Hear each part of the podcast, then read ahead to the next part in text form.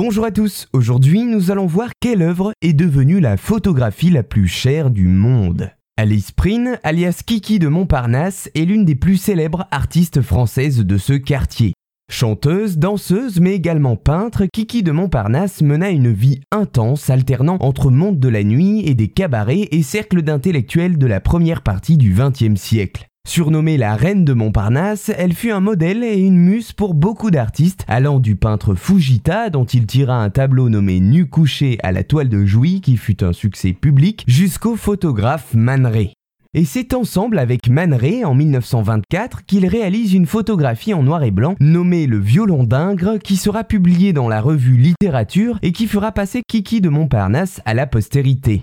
Sur cette photographie, on la voit nue de dos laissant contraster du fond les formes de son corps et dans un second temps, à l'encre de Chine, ont été rajoutées les ouïes d'un violon, petites ouvertures en forme de S, qui font prendre aux courbes de Kiki l'apparence d'un violon. C'est là toute la magie de la photographie, reprise par la suite par beaucoup d'autres.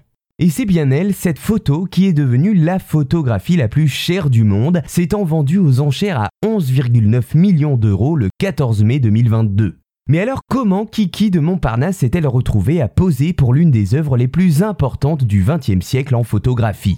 Eh bien, tout démarre de la rencontre entre Man et Kiki.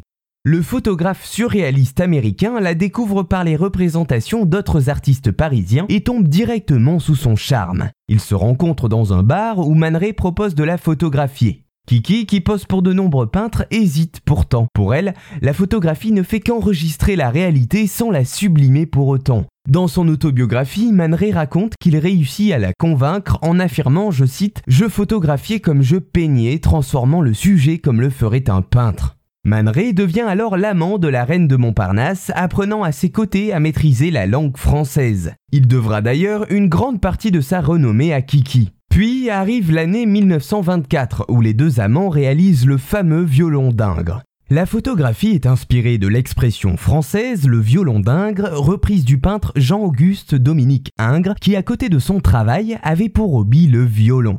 Elle reprend d'ailleurs un sujet souvent peint par Ingres lui-même, qui dans son tableau Le Bain turc représentait plusieurs femmes nues de dos avec des turbans, comme Kiki l'est sur la photo. Une œuvre hybride, surréaliste et séduisante, mélangeant incrustation à des prises de vue qui intrigue depuis près de 100 ans quant à son caractère mystérieux et romantique. Et c'est d'ailleurs bien la combinaison de l'implication des deux artistes qui donnera à l'œuvre sa célébrité.